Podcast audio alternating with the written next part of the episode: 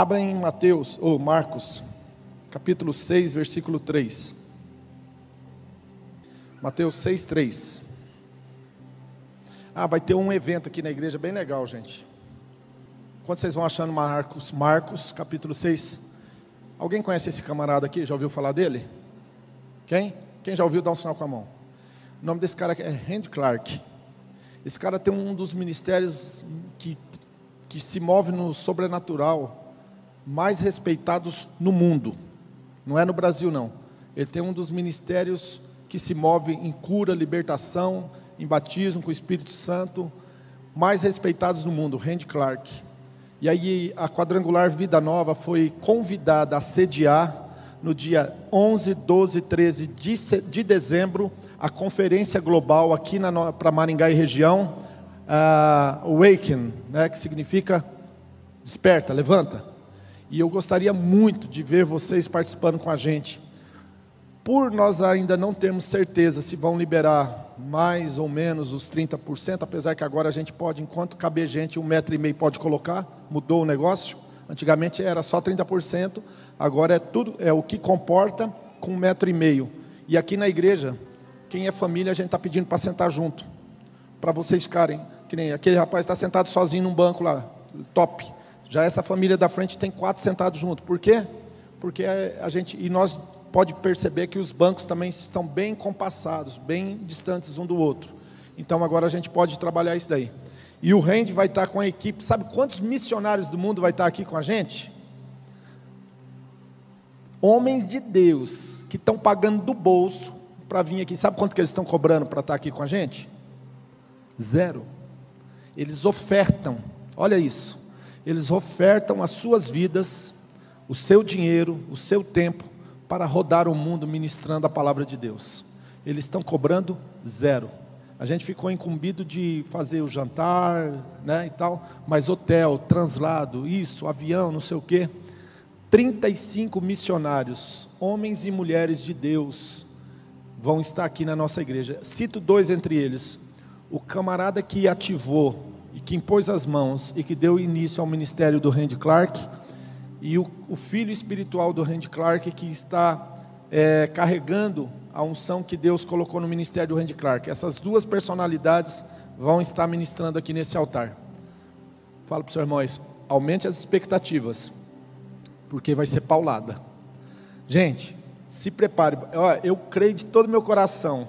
É o presente que a gente estava esperando de final de ano, de Natal e de Ano Novo. Vamos lá? Marcos capítulo 6, versículo 3 diz assim: Não é este o carpinteiro, filho de Maria, irmão, diga comigo, Tiago, de José, de Judas, de Simão. Repita comigo: Tiago, José, Judas e Simão. E não estão aqui conosco também as suas irmãs?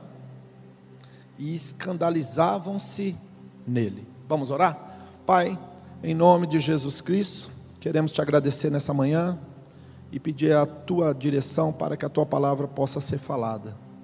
Eu creio que o Senhor tem muito mais na vida de cada um de nós. É a nossa oração em nome de Jesus. Bem, Jesus, ele, depois que ele nasce, casamento do pai e da mãe dele, levando em consideração que ele teve, é, o pai foi o Espírito Santo, que né, através de Maria gerou Jesus, José era o pai o pai de amor que estava cuidando, protegendo, guardando seus filhos. Mas o casamento de Maria e José continuou e caminhou. E ele teve quatro irmãos. Diga comigo, quatro irmãos. Quatro irmãos e fora as irmãs, diga, teve irmãs também. Então ele teve irmãos e irmãs. Fala o nome disso? É família. O único que nasceu, que foi concebido pelo Espírito Santo, e a sua mãe era imaculada, era Jesus. Mas depois disso, José e Maria continuaram a sua, a sua família e tiveram outros filhos. E Jesus cresceu numa cidade chamada Nazaré, que fica ao norte de Israel, e cresceu juntamente com seu pai, a sua mãe, ao ponto de que ele viu nascer os seus outros irmãos. O nome disso é família. Quando Jesus dá o início ao seu ministério, ele tinha 30 anos. Nesse momento não se ouve mais falar, não se ouve mais falar de José. José não é uma figura mais presente. Se você olhar nas narrativas, né, você não vai ver que José mais é uma figura presente. Mas continuou Maria, Tiago, Judas, José, Simão irmão e as irmãs dele. Agora imagina, as mulheres nos dias de Jesus casavam-se muito cedo. Então há uma probabilidade muito grande que durante, o, durante a sua vida, ele viu as suas irmãs casando. As meninas casavam com 13, 14, 15, a própria Maria casou, foi dada em casamento logo cedo. Então imagina a conjuntura de família. Ele viu seus irmãos aprendendo o ofício do seu pai. O dia a dia da família, como que funcionava a dinâmica da família. E eu acho isso lindo. Eu acho isso maravilhoso. E muitas vezes eu acredito que tem faltado na, nos altares e nos ensinamentos essa questão de que existia uma estrutura, existia um núcleo, existia uma família que estava junto com Jesus.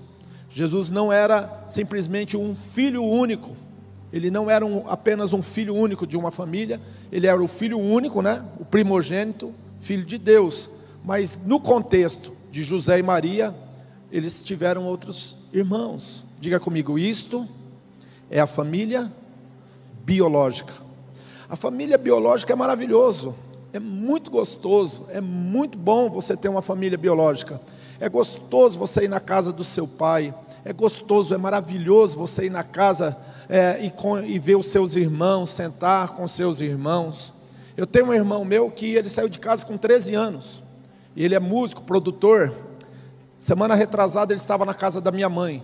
Ele é a cópia, ele é carrado e cuspido do meu pai, no comportamento, na personalidade, no temperamento. E agora eu não tenho mais o meu pai. E quando eu chego na casa da minha mãe, eu fico vendo o jeitinho do meu irmão mais velho, parece que eu estou vendo meu pai. Essa semana minha mãe falou assim: ele chega é, para ficar em casa uns dias, ele vai lá e pega o chinelo do seu pai, e até o jeito que ele anda dentro de casa, rastando chinelo é igual ao seu pai. Parece que eu estou ouvindo o seu pai andando dentro de casa.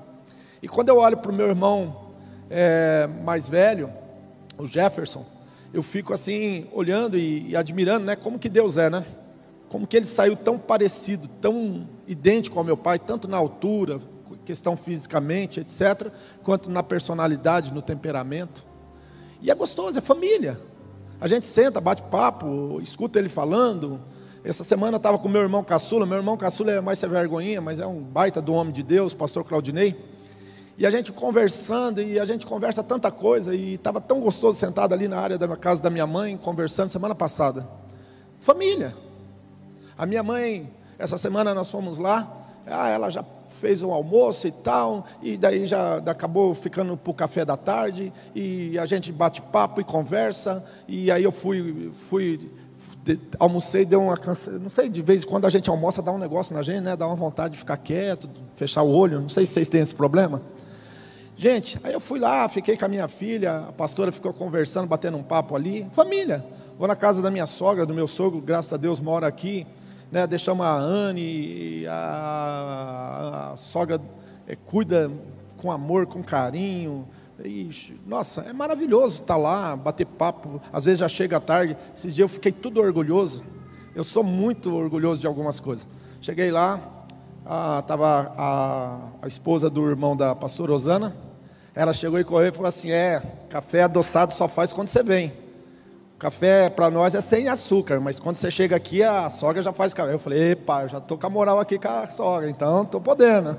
Aí meu sogro chegou com um pão e falou: Isso daqui, ó, isso daqui é o pão que você gosta. Que eu estava de jejum de pão francês. Puxa, mas como é gostoso essas coisas, gente. Não tem preço, não tem dinheiro, não tem nada no mundo que compre um negócio desses. É um café gostoso, um pão gostoso, um almoço com a mãe, com o pai e tal. É a família. E de vez em quando, ninguém é perfeito, tem os problemas, tem as dificuldades, família tem problema, família tem dificuldade. Família, de vez em quando, um está mal-humorado, outro está com TPM, outro não sei o quê, o outro ficou com problema lá porque falou não sei o quê, não sei quem.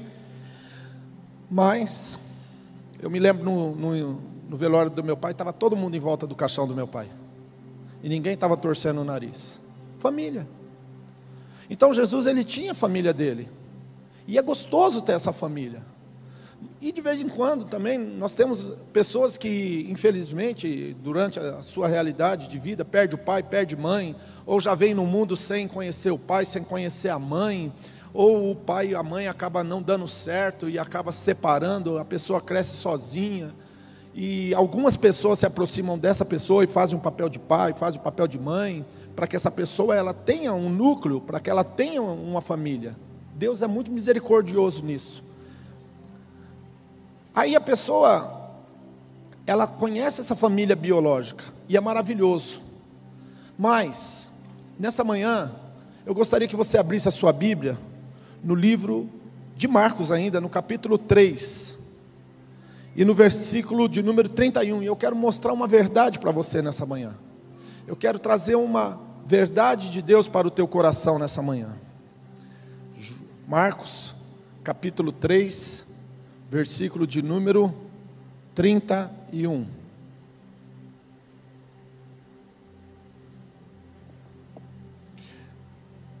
Abre aí Marcos capítulo 3, versículo de número 31.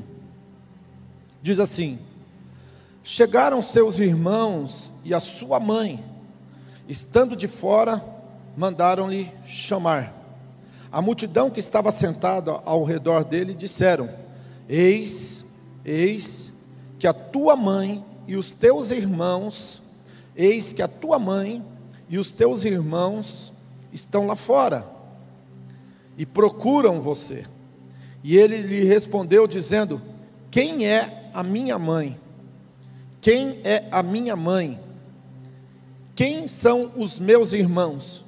E olhando ao redor, estavam assentados junto dele e disse: Eis aqui a minha mãe, eis aqui os meus irmãos, porquanto qualquer que fizer a vontade de meu Pai, este é o meu irmão, minha mãe e a minha irmã. Minha, meu irmão, minha irmã e a minha mãe. Diga glória a Deus.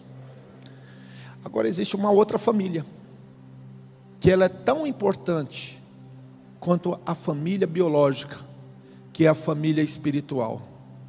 É a família que Deus nos dá, a família que Deus ele nos presenteia. Quem escolheu o pai aqui, levanta a mão. Quem escolheu a mãe aqui? Irmão, quem que escolheu o irmão? Né? Mal você consegue escolher a noiva ou o noivo, né? Não é assim? Pai, mãe, irmãos, você não escolhe. Não é assim? E muitas vezes, por mais, preste atenção, eu não estou aqui em nenhum momento trazendo uma ideia de que família biológica ela, ela não é relevante e importante. Muito pelo contrário, ela é totalmente importante, totalmente relevante. Só que preste atenção no que eu vou dizer aqui. Mesmo nas famílias mais equilibradas, mesmo nas famílias mais estruturadas, existem as chamadas lacunas. Eu não sei se vocês sabem, mas primo e prima é o irmão e a irmã que você não teve. Por isso que Deus te dá primos e primas. É legal isso, não é? Você pode ver que tem primos e primas aí que você caminha com eles aí e vira irmãozinho, irmãzinha para a vida inteira. Sim ou não?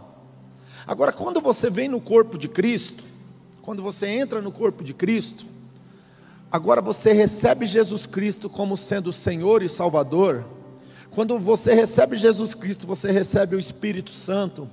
Deus te coloca dentro de um corpo, dentro de um corpo, e esse corpo é o corpo de Cristo. E no corpo de Cristo, que Deus te coloca, esse corpo, ele vai ter a característica da família celestial, da família espiritual. E esta família, preste bem atenção aqui comigo, e esta família que Deus coloca você, meu querido, eu vou, eu vou afirmar aqui uma coisa para vocês não viverem equivocados e decepcionados dentro de igreja. Igreja é que nem a arca de Noé, tem problemas, tem animalzinho que faz xixi, tem animalzinho que faz cocô, tem animalzinho que quando chove molha, o cheiro é muito forte, fica insuportável. Lembra? Quando você tinha um animalzinho, um cachorrinho, ou lembra lá quando ele molha, que jeito que fica o cheirinho dele? Não fica terrível? Agora imagine a arca de Noé, né? cheio de animais, cheio de, de, de animais fazendo tudo isso, e eles lá dentro da arca, vivendo dentro da arca. É difícil, né? Mas não se esqueça que do lado de fora tinha o quê? Tinha o quê? O dilúvio, a chuva, a morte, o juiz de Deus. Então a igreja, eu, eu comparo com uma arca. Tem coisas que acontecem, que se você não tiver estômago, se você não tiver discernimento e entender que é formada de pessoas comuns, pessoas limitadas, pessoas que têm dificuldade, pessoas que talvez, em alguns casos, me permita falar que nem são convertidas, são convencidas, estão na igreja, ó, 5 anos, 10 anos, 20 anos, mas ainda não é convertida, é convencida. Existe uma grande diferença entre ser um convertido, uma nova criatura, entre ser um convertido. E aí acontecem as coisas, as coisas difíceis. Mas o apóstolo Paulo e o apóstolo João tanto Paulo em Coríntios quanto é, João nas suas cartas, eles dizem uma coisa que eu, eu admiro muito a, a sua abordagem. Ele diz assim: se você pegar Coríntios 11, 12, 13, 14, que são aquelas quatro, aqueles quatro capítulos, que são dos capítulos assim, é, totalmente relevantes para a vida do crente, da igreja, que fala dos dons da igreja, do corpo, da ceia, dos dons do espírito, etc dos dons espirituais, dons naturais, ele fala assim que Deus nos plantou dentro de uma igreja, preste atenção nisso comigo aqui, para que você seja aperfeiçoado no amor. Aperfeiçoado no amor. Então Jesus ele está pregando, ele está fazendo uma célula, não cabe gente na casa, o povo está para lado de fora. O, a família de Jesus foi atrás dele porque fazia dias que ele não dava as caras em casa. E eu acho que eles estavam muito bravos com eles, com ele, e vão atrás dele. Mas ele já estava no ministério, ele já estava no, no, no, nos três anos de ministério dele, do Messias. E eles chegam e falam assim: ó, oh, nós não conseguimos entrar dentro da casa que está lotada. Mas vai lá e fala para ele o seguinte: que a mãe dele está aqui. Irmão, eu não sei vocês, mas quem, quem tem mãe aqui sabe como que é o negócio, né? Não é assim? Eu vou quebrar seus dentes no murro. Não é assim? É? Se eu te. Ó, se esse chinelo pegar na sua cabeça, né, eu vou te dar uma paulada. Mãe é braba. Eu não conheço. Vó não, vó é um docinho. Deixa o menininho. Não é nada, não. Vem cá com a vó, vem. Agora, mãe é braba, né? Eu não conheço mãe que não é braba, né? Ou fica braba, né? Às vezes não é que ela é braba, ela fica, né? E Jesus está lá dentro da casa e avisa ele lá, ó, que a mãe dele está aqui fora. E tem os irmãos dele também. Ela não veio sozinha, não. Ele trouxe os irmãos, porque nós queremos ter uma conversa com ele. E Jesus, ele para e fala assim: Quem é a minha mãe? Irmãos, não sei se vocês sabem, olha para mim aqui, ó. Isso é muito profundo que eu estou pregando. Só essa pergunta que Jesus fez já quebra a, a heresia que é pregada em religiões pelo mundo. Olha para mim aqui, irmãos. Só essa pergunta que Jesus fez, quem é a minha mãe, já destrói toda uma estrutura teológica que foi criada em cima de que a, a, a mãe de Jesus é um ser, entendeu? Que é a única forma de você ter conexão com o filho é falando com a mãe. E Jesus ele faz uma pergunta: quem é a minha mãe? E no capítulo de Marcos, capítulo 6, versículo 3, quando fala que ele tem irmãos, que ele tem irmãs, acaba com aquela história da, da, Imaculada Conceição, de que ela nunca mais teve concepção. Conceição quer dizer que deu a luz, ela é imaculada, ou seja, ela, ela deu a luz a uma criança e voltou a ser virgem, morreu virgem, subiu e assunto ao céu, e agora ela é a, a intercessora. Inclusive, olha para mim, igreja centenas de milhares e milhares de pessoas pegam seus carros, pegam ônibus, pegam avião e se dirigem a alguns lugares, a alguns pontos desse planeta. Não estou falando de Maringá, do Brasil só não, do planeta, para ir ter um encontro com a Imaculada, com, a, com aquela padroeira, com aquela, com aquela que representa, né, naquela nação, a, a, a mãe. E Jesus falou: quem que é a minha mãe? Uma pergunta tão tão simples. Quem é a minha mãe? Quem que é a minha mãe? Maria, minha mãe? Quem são meus irmãos? Judas, Simão, é, é, Tiago, José? Quem é minhas irmãs? Essas daqui? Alguns teólogos dizem que eram três irmãs, outros dizem que eram duas. Quem é as minhas irmãs? Quem são os meus irmãos? Quem são minhas irmãs? Quem é minha mãe? E ele falou assim: Todos aqueles que fazem a vontade do meu Pai, esse é a minha mãe e meu irmão. Então existe uma família espiritual. E se Jesus, preste atenção, a gente tem que aprender a valorizar o que Deus valoriza. Nós, deve, nós temos que aprender a respeitar o que Deus respeita. Nós temos que aprender a entender que tudo que Deus faz é perfeito, e se Ele está fazendo dessa forma, é porque Ele tem um propósito. Olha para mim. A igreja de Jesus, a igreja de Jesus, a igreja que foi ganha, que foi salva, que recebeu a salvação, é a família de Jesus. Eu sou irmão de Jesus. Você é irmã de Jesus. Nós somos uma família espiritual. Nós somos uma família espiritual. Somos como qualquer família do planeta, somos limitados, defeituosos, temos uma série de situações para ser tratada, mas eu vou falar uma coisa para vocês aqui, preste atenção, é para isso que eu subi nesse altar hoje. Se aqui dentro da igreja que a gente tem um Espírito Santo aqui e a palavra de Deus. Se a gente não aprender a viver em família, não pensa que você vai conseguir aprender a viver em família lá na tua família, que muitos de vocês, inclusive a minha família, deles não são convertidos. Gosta de farra, gosta de festa, gosta de mulherada, gosta de bebida, gosta disso. Tem gente que, que o Deus deles é o dinheiro, e não adianta achando que você vai chegar lá e você vai entrar lá e falar: agora eu sou crente, que nem muita gente faz, coloca uma Bíblia debaixo do braço e entra lá, e agora eu sou crente, e agora eu, eu, quero, eu exijo respeito, que eles vão te respeitar, ou eles vão respeitar o Deus que você serve. Não vão. Não vão. Sabe por quê? Porque ninguém está atrás de religião. Ninguém está atrás de religião. Ninguém tá, a religião está dizendo que Jesus não tinha irmãos e irmãs. A religião está falando que a mãe dele ainda é virgem até hoje. Na, no, no capítulo de número 3, 31, está dizendo que Jesus estava fazendo a missão e a própria família não estava entendendo por que, que ele estava trabalhando, por que, que ele estava pregando, por que, que ele estava visitando tantas aldeias, tantas cidades. Não estava entendendo a própria missão do, do filho, naquele momento. As famílias, meu querido, e eu digo isso a partir da minha, nós precisamos ter uma experiência é com amor.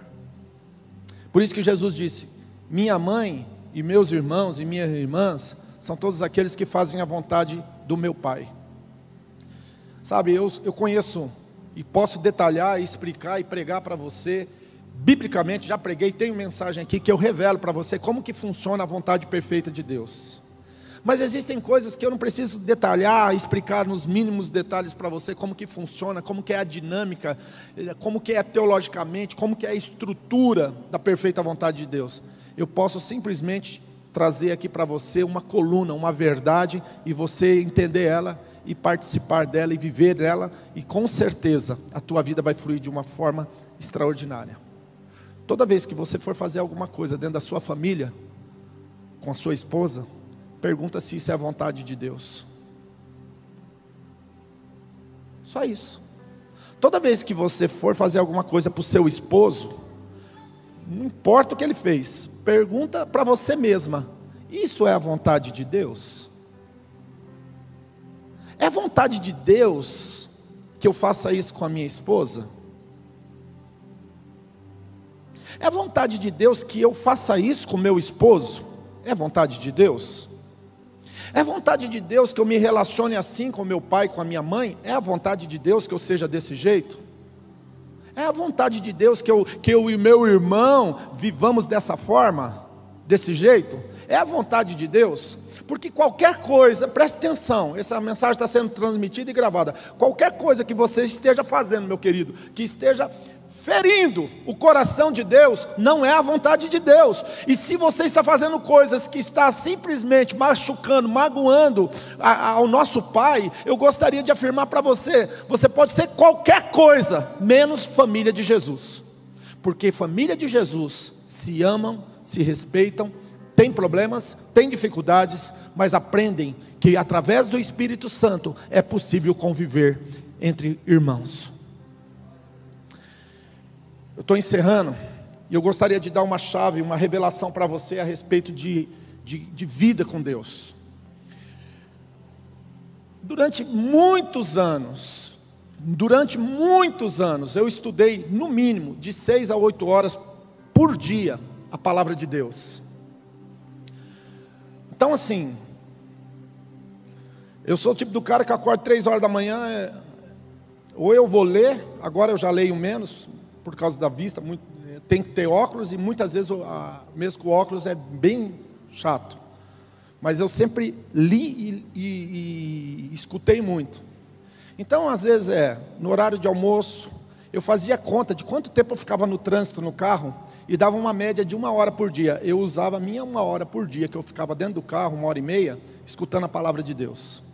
Chegava na hora do almoço, deitava em casa, colocava ou um, na televisão, no, no DVD, ou, ou num lugar, a palavra de Deus. E eu ficava sempre meditando na palavra de Deus. Muito tempo, muito tempo. E um dia Deus chegou para mim e falou assim: Jaquenilson, você quer andar na minha intimidade? Você quer andar na revelação do meu espírito? Você quer entrar no, no tabernáculo, no último, no última instância do tabernáculo, que é o Santíssimo? Você quer entrar na minha presença mesmo? Você quer ser cheio do meu espírito? Você quer ter revelações que ninguém tem? Então deixa eu te fazer uma afirmação. Isso aqui é uma afirmação. Você pode atravessar o átrio. Você pode atravessar o lugar santo. Mas quando você for entrar no Santíssimo, a Bíblia diz que o véu foi rasgado, a presença invade todos os lugares, mas você ainda pode entrar lá. É de lá que emana as coisas. Deus vai fazer uma pergunta para você. Olha para mim. Deus vai fazer uma pergunta para você. Pastor Jaquenilson, qual é a pergunta que Deus me faz quando eu quero viver na presença dEle? Ele vai te fazer a seguinte pergunta. Isso daqui, ó, não é opcional. Qualquer pessoa que for entrar na presença de Deus, no lugar da maior intimidade de Deus, Deus vai fazer a pergunta, é uma senha, é uma chave. Sabe qual é a pergunta? Aonde está o teu irmão?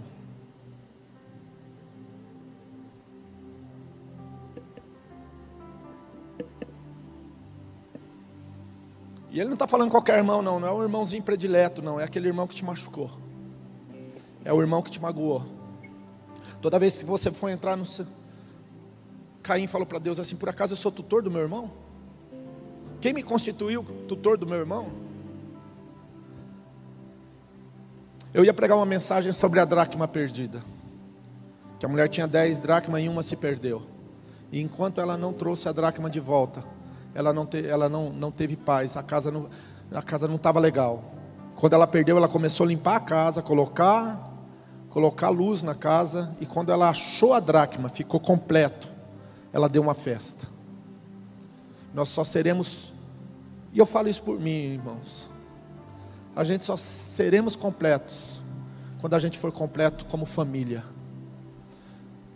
E se Deus, quando você entra na intimidade dele, ele te pergunta onde está o teu irmão, ele está falando aquele irmão que te traiu, aquele irmão que te ofendeu, que te magoou, aquele irmão que está caído, que está jogado, que está na sarjeta, aquele irmão que está esperando mãos amigas chegar lá, lá com a marmita, com, com roupa, com calçado, com uma meia. Aonde está o teu irmão? É aquela pessoa que às vezes está aqui dentro da igreja e preste atenção, ao invés de você falar para ele que ele deve permanecer firme, fiel, você começa a rotar toda a tua insatisfação e contaminar o coração do teu irmão, e hoje ele não está sentado aqui por tua culpa. É disso que eu estou falando.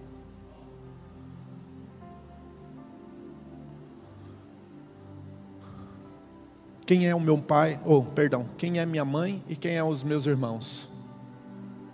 Todos que fazem a vontade do meu pai. E eu não creio que é vontade do Pai você viver denigrindo, humilhando, desprezando. Eu não creio que é a vontade do Pai você viver tratando seus irmãos mal. Eu não creio que é a vontade do Pai você desprezar sua mãe, o seu pai. Eu não creio que é a vontade de Deus você não aprender a viver como corpo, como família. Jesus tinha irmãos e irmãs, mas ele disse: Eu tenho uma família espiritual, eu tenho uma família biológica mas eu tenho uma família, uma família espiritual. Em João capítulo 21 e 22, quando Jesus está em ressurreição, Maria, Maria, Maria mãe dele, Maria tia dele, Maria Madalena vai lá no sepulcro. E essas mulheres chegam lá, o sepulcro está vazio. Elas voltam correndo. Maria Madalena fica. E Jesus ele fala uma sentença para Maria Madalena, ele, quando ele Maria está procurando: onde vocês colocaram o corpo do mestre? Onde vocês colocaram o corpo? Aí Jesus está atrás dela e fala: Maria. Ela vira para Jesus e fala: Rabone, que significa mestre. Então quer dizer que ela era uma discípula de Jesus, não é isso?